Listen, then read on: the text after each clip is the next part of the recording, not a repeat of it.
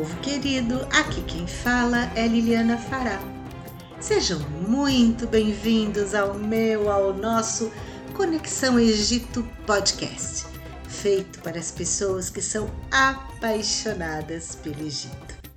Tenho certeza que você é um apaixonado pelo Egito como eu, e por isso está aqui comigo Vamos juntos viajar pelas histórias maravilhosas que fazem da civilização egípcia parte de nossos sonhos e curiosidades mais instigantes?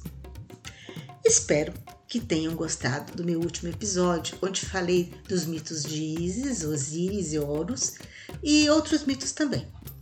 Se ainda não ouviu, pode usar qualquer aplicativo que você costuma ouvir suas músicas iTunes, Spotify, Google Podcasts, Amazon, são muitos. Se já ouviu e gostou, dê esta dica para algum amigo que também é apaixonado pelo Egito como você. Bom, vamos iniciar retomando o mito anterior. Horus, aquele que é representado com cabeça de falcão, aquele que nasce do amor de Osíris e Isis. E hoje eu vou falar das simbologias do olho de Horus, ou Ujat, quando nos referimos ao olho direito, e Wedjat, quando nos referimos ao olho esquerdo de Horus. A diferença vocês vão entender conforme eu for desenvolvendo os episódios. Aí vocês vão falar para mim: bom, mas mito é mito, não é realidade. Pois saibam que mito é uma narrativa uma forma de expressar algo de forma simbólica, imagética. E este algo existe ou existiu.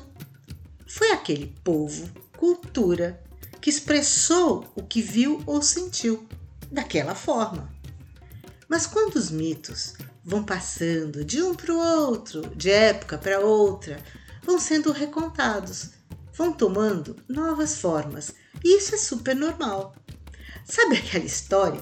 Quem conta um conto aumenta um ponto? Ou a brincadeira do telefone sem fio? Pois é, cada um interpreta de um jeito, reconta de um jeito e as coisas vão sendo propagadas.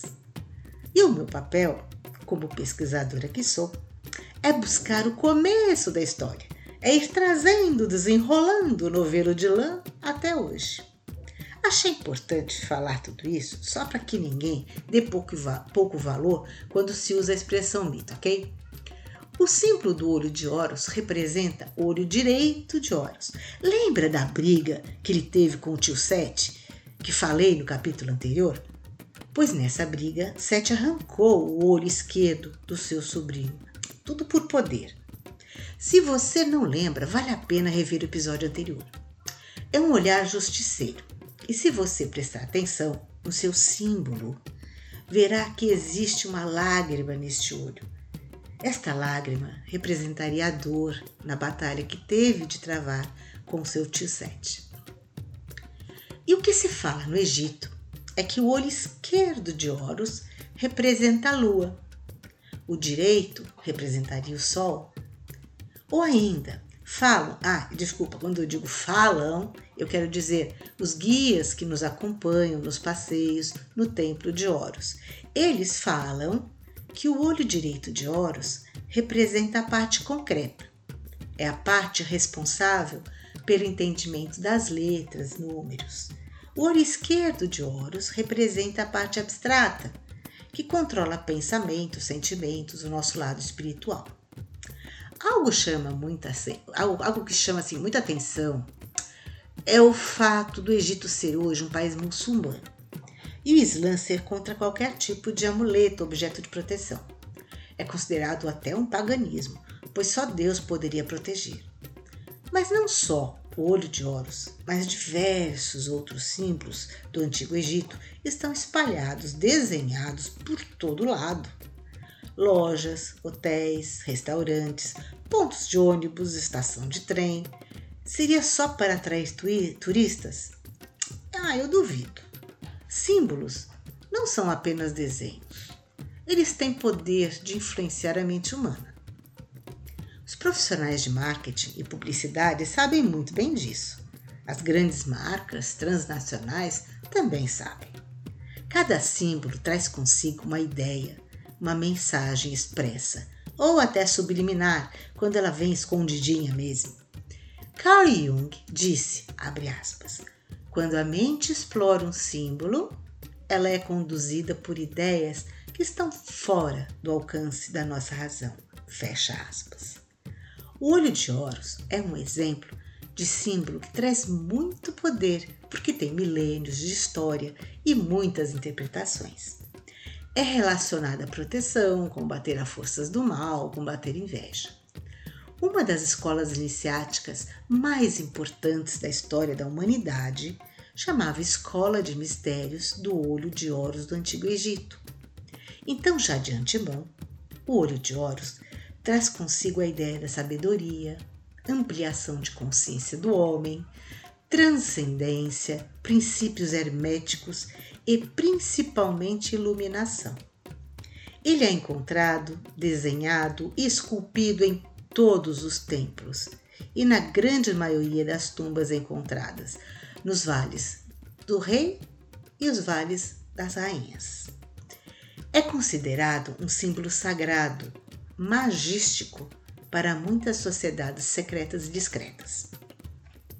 Se seguirmos a teoria do fim da Atlântida, pós-dilúvio, podemos dizer que os sobrevi sobreviventes desta catástrofe, aqueles que conseguiram chegar no Egito, e não só no Egito, mas Tibete, Índia, Suméria, América, trouxeram com eles, além de muito conhecimento, uma vez que eram sumos sacerdotes na sua grande maioria, muitos símbolos.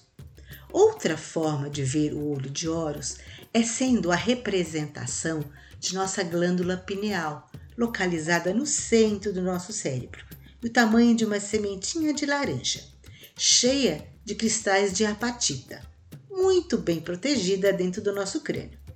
Ela tem a aparência de uma pinha, aquela que vemos nas gravuras antigas dos sumérios, Existem muitas fotos, inclusive, que mostram um corte transversal do cérebro humano. E lá no centro vemos realmente uma forma muito semelhante a este olho. Há uma controvérsia sobre as funções atribuídas à glândula pineal. Muitos médicos acreditam que ela, atualmente, não é responsável por nenhuma função específica do organismo, ou seja, é uma estrutura atrofiada. Outros pesquisadores afirmam que essa glândula teria sim uma função importante no que diz respeito a vários ciclos vitais no organismo, como o ciclo do sono e da reprodução. Ela seria responsável pela produção da melatonina, que ocorre quando não há luz, normalmente de noite, quando dormimos. Então, ela estaria diretamente ligada aos nossos sonhos, a momentos de meditação. No mito de Horus, Tote, aquele com cabeça de Ibis, entrega a Horus um novo olho. Lembra? Ele tinha perdido um na batalha. É este e é este, na verdade, o terceiro olho de Horus. E este olho, novo olho, tinha alguns poderes para ele: purificar-se, curar-se, ver o mundo espiritual e conectar-se ao cosmo. Muitas culturas falam de um terceiro olho, capaz de nos conectar com o divino, com nossos mentores, com nossa real consciência. Vocês certamente já ouviram a expressão abrir o terceiro olho, principalmente nos livros escritos sobre a cultura hindu que li. Eles usam e usavam muito essa expressão. E aí, sob outra visão, a glândula pineal, representada pelo símbolo do olho de Horus, teria a função de propiciar ao ser humano telepatia, clarividência, clareaudiência, sonhos lúcidos ou não, e vários fenômenos metafísicos que tanto já ouvimos falar hoje e sempre na história. Sabe quando a gente fala que teve uma inspiração para fazer algo? Muitos acreditam que é esta glândula que traz a ponte para que, para que recebamos as dicas para trilharmos adequadamente nossa missão aqui na Terra. Sabe quando a gente fala de um sexto sentido, de intuição? É este poder que nos conectarmos com a centelha divina que existe dentro de nós. Termos capacidade de ouvir o que ela tem a dizer. Não preciso nem lembrar do que foi feito durante a Idade Média contra aqueles que tocassem neste assunto ou apresentassem alguma habilidade diferente. E o que era já hermético acabou sendo algo proibido proibido de se falar, ou até mesmo ironizado. Bom, sejamos bem sinceros, mesmo hoje em dia, nem todo mundo encara numa boa falarmos de muitos assuntos que falamos aqui. O conhecido filósofo René Descartes, do século XVII, dizia que a glândula pineal seria responsável pela ligação entre o corpo e a alma. Ele dizia que essa glândula era uma espécie de portal, capaz de nos conectar à nossa alma. Ah, ele sabia muito bem de sua relação com o olho de Horus. Os sacerdotes do Antigo Egito já sabiam disso e sabiam muito bem como usar este olho para acessar outras dimensões e outras realidades paralelas. Isto fazia parte das iniciações sagradas. Na verdade, todos nós temos esta habilidade tudo é uma questão de treino. E claro, o direcionamento desta habilidade para o bem ou para o mal. Bom, você com seu livre-arbítrio e nível de consciência escolhe para que lado da força quer ir, já plagiando Guerra nas Estrelas. Há muita confusão entre olho de Horus e o olho da providência. Olho da providência é o olho que tudo vê, representado dentro de um triângulo que aparece na nota de um dólar. Este símbolo, em especial, surge na Itália, período da Renascença, século XIV até XVI, um período de transição entre Idade Média e Idade Moderna. O olho da providência representa o olho de Deus sobre os seres humanos. O triângulo representa a Santíssima Trindade e os raios representam o poder divino. É como um lembrete para que não esqueçamos que o grande arquiteto do universo está sempre de olho sobre nós. Percebem a diferença entre os dois tipos de olhos? Olho de olhos, olho de olhos, desculpa, nos dá a liberdade, nos conecta com o cosmo, com a centelha divina que existe dentro de nós. Já o olho da providência coloca o divino do lado de fora da gente, nos observando, vigiando e julgando. O povo faz uma grande confusão entre os dois olhos, mas você nunca mais vai confundir, tenho certeza. Retomando a história do Egito, então, na minha concepção, quem retoma a importância do símbolo do ouro de Horus é o faraó Akhenaton, mais ou menos 1300 a.C. Considerado o bandido da história para alguns, o redentor para outros, eu digo que ele retoma a importância do símbolo do ouro de Horus porque já estávamos em épocas corrompidas na política e no clero. Ele tenta retomar a missão dos que iniciaram o Projeto Egito. Eu já pude falar alguma coisinha anteriormente sobre este projeto. Ele mudou a capital retomou os ensinamentos para a conexão do homem com seu eu superior. Toda aquela evolução do início do período pós-diluviano havia se perdido, se corrompido. Mas não deu certo. Ele acabou morrendo de forma enigmática. Seu filho Tutankhamon assume o trono bem novinho. Tudo volta a ser o que era antes, clero feliz é a vida que segue. Uma pena. O Egito estava destinado a ser o ponto de luz espiritual da humanidade, ser o ponto do despertar, como um farol.